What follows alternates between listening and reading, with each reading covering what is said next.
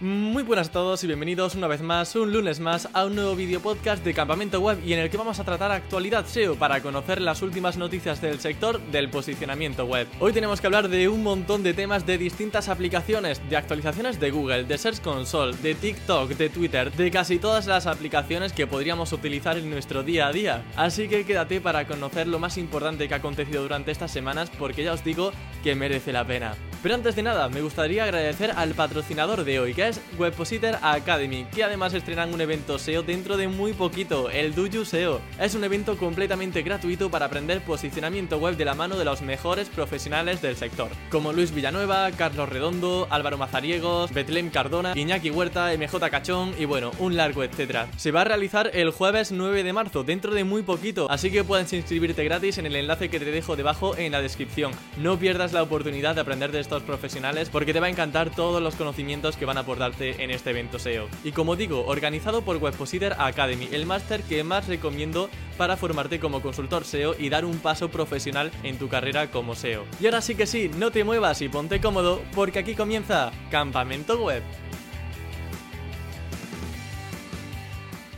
La primera noticia de la que tenemos que hablar es de una nueva actualización de Google que ya conocíamos previamente en inglés, pero que ahora se ha actualizado de forma más global y afecta a sitios en español. Se trata del Product Review Update y fue lanzado el 21 de febrero. De hecho, está terminando de desplegarse en España porque decían que iban a tardar aproximadamente dos semanas en lanzarse por completo. Esta actualización afecta principalmente a sitios de afiliados, como por ejemplo Amazon Afiliados, y lo que tienes que hacer para ser beneficiado por esta actualización es hacer comparativas honestas y fidedignas. Y por ejemplo, pues realizar pros y contras, que no sea solamente lo mejor, sino también poner lo peor de cada producto, poner opiniones reales, fotografías originales que sean tuyas probando el producto de primera mano. Aunque en esto de las fotos, aunque Google ha dicho que es una recomendación, todavía no es capaz de reconocer si la foto la has hecho tú con tus propias manos o si es de otra persona. Y en definitiva, que las comparativas y que el listado de rankings de mejores productos tengan evidencias de que estás haciendo una comparativa honesta, veraz y que has probado de verdad los productos productos que estás mencionando. Así que como ya indagué en el Product Review Update en su momento, te lo dejo enlazado arriba y en la descripción. Hay una nueva funcionalidad que han sacado en la versión de escritorio de Google y es el Things to Know, es decir, cosas que debes saber. Esto es una pestaña, un módulo nuevo que se va a añadir a la parte derecha en la versión de ordenador con información adicional a una consulta. Por ejemplo, si buscas una raza concreta de un gato, te aparecerá un desplegable a la derecha donde podrás ver las razas, los cuidados, eh, las enfermedades más comunes y un largo etcétera de palabras clave secundarias pero íntimamente relacionadas con la keyword principal. De modo que también como SEOs nos va a ayudar a saber de qué otros temas podemos hablar en esa keyword para nuestra página web. Esta funcionalidad, no obstante, este módulo aparece en Estados Unidos y está habiendo un incremento en la aparición de este módulo, por lo que no sería de extrañar que también se fuese implementando poquito a poco en España. Algo que sí que se está viendo en los resultados de búsqueda en español es que los snippets de respuesta corta tienen un texto más grande y llamativo e incluso a veces resaltado con un fondo de otro color. Esto hace que las respuestas directas ocupen un mayor espacio, quitándole visibilidad a páginas web. No sabemos si va en consonancia con el futuro chat que Google ha prometido integrar en su buscador, pero lo que vemos es que ahora el texto que hay en snippets ocupa más espacio en la pantalla. Voy a hacer un pequeño paréntesis también con Bing, que por supuesto con todo esto de la inteligencia artificial y de los chats no quiero ser tampoco muy pesado en este aspecto, pero sí que hay un dato muy curioso y muy interesante y es que en una presentación reciente de Bing, mencionaron que en Bing Webmaster Tools van a añadir un gráfico referente al chat de Bing.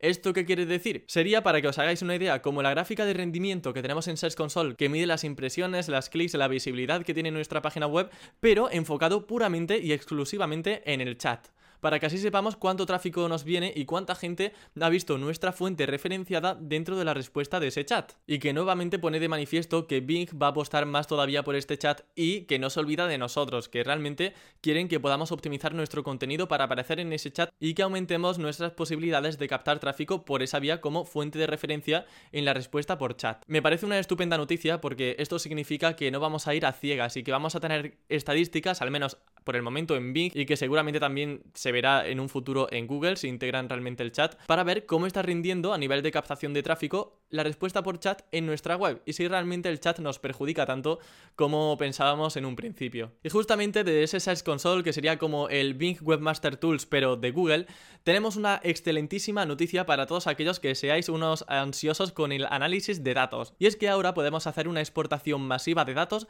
en Search Console con BigQuery. ¿Qué quiere decir esto en palabras normales? Básicamente que podremos exportar muchísimos datos, todos los datos que tenemos en Search Console, de forma masiva en herramientas de tratamiento de datos, como por ejemplo podría ser Looker Studio, lo que conocíamos previamente como el Google Data Studio. Con esto lo que vamos a lograr es poder representar de forma gráfica, visual, mediante tablas, toda la información que hay en Search Console, de clics, impresiones, fragmentos de datos estructurados y un larguísimo etcétera. En definitiva, es un salto a nivel cualitativo para poder tratar los datos que tenemos en Search Console mediante BigQuery, que nos permitirá, como digo, poder integrar esos datos y poder visualizarlos de una forma súper sencilla y de forma masiva dentro de Looker Studio. De hecho, si queréis también trastear un poquito en este aspecto y tener una plantilla de Looker Studio con datos de Search Console, aprovechando esta nueva integración, esta nueva funcionalidad, os dejo en la descripción una plantilla que ha ofrecido Tony McCrae, que es un SEO anglosajón, con eh, ya todo hecho para que simplemente tengas que asociar tu propiedad a ese Looker Studio y asociarlo también con tu propiedad de Search Console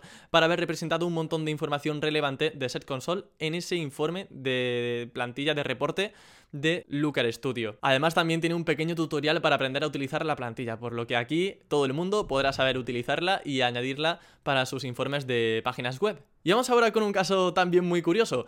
Microsoft, es decir, el dueño de Bing, el buscador que está dando tanto que hablar ahora mismo con su chat integrado, con inteligencia artificial, eh, bueno, pues eh, ha reculado un poco. ¿En qué sentido? Pues en que ahora el chat de Bing no puede encadenar más de 6 respuestas en una misma conversación. Porque a veces empezaban a hilar, a hilar, a hilar y a dar respuestas, respuestas y empezaba a alimentar un monstruo con respuestas que eran inconexas, que bueno, a veces eran incluso un poco malvadas, maquiavélicas y que bueno, pues se iban totalmente del foco principal de la pregunta que tenía el usuario. Es decir, que no vas a poder tener una conversación como si fuese un WhatsApp de infinitas preguntas y respuestas, sino que con una pregunta te va a poder responder hasta en seis ocasiones, pero ya cortando eso tendrás que hacer una nueva consulta para empezar de cero, porque si no es que eh, la IA, la inteligencia artificial, se volvía un poco loca, así que una forma de recular y también que nos deja un poco ver que esto sigue estando un poco verde, un poco en fase beta, que es un gran avance seguramente en un futuro, pero que todavía no podemos dar por sentado que el chat va a ser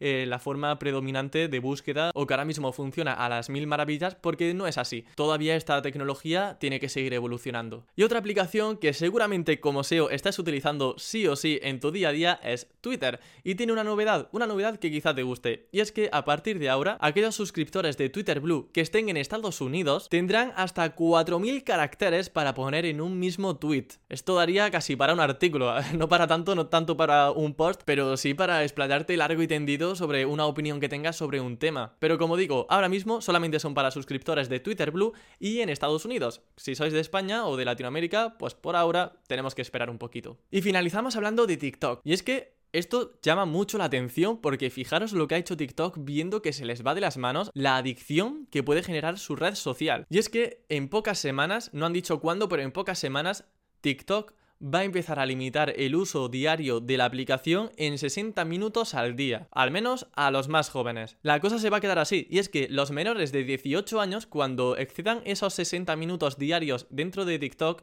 les va a aparecer una pestaña emergente diciendo, vale, ya has cumplido tus 60 minutos diarios en TikTok, ¿quieres continuar bajo tu propia responsabilidad? Y tendrán que ingresar manualmente una contraseña siendo conscientes de que, uff, ya están sobrepasando el límite recomendado, y que a lo mejor sería recomendable dedicar el tiempo a otra cosa en lugar de seguir en la red social. Y en el caso de los menores de 13 años, el caso va un paso más allá. Y es que pasados esos 60 minutos se les pedirá la contraseña con la diferencia de que esa contraseña solo la van a saber o solamente deberían saberlo los padres o tutores del menor. De modo que sean ellos los que decidan si el menor debe seguir o no usando la aplicación de TikTok. Por una parte me gusta porque digo, vale, la red social, a pesar de que quieren la máxima rentabilidad por supuesto en su aplicación, son conscientes del daño que están haciendo a la juventud. Pero por otra parte, eh, para que una red social llegue hasta este extremo, lo que tienen que estar viendo en sus cifras diarias, en sus monitorizaciones de usuarios, tiene que ser eh, realmente preocupante la cantidad de tiempo que deben pasar los jóvenes en la red social o las comeduras de cabeza que puede llevar todo esto. Así que bueno, por mi parte...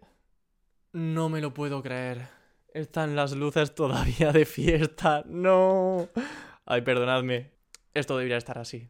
Seguramente estaréis muy mareados con las lucecitas de fondo, pero bueno, como voy a procurar poner muchas cosas en pantalla para evitar que tengáis aquí una fiesta de fondo todo el rato, disculpadme. Es que de verdad me pongo a hablar con la introducción y todo eso y al final se me olvida poner la luz normal. Perdonadme. Eh, bueno, como iba diciendo, el episodio de actualidad se termina aquí. Eh, espero que hayáis pasado un buen rato, que hayáis disfrutado de las luces de fondo porque os habrán puesto la cabeza como un tambor. Eh, y nada más, que nos vemos y escuchamos el próximo lunes con más contenido SEO para optimizar tu web al máximo. Hasta la próxima.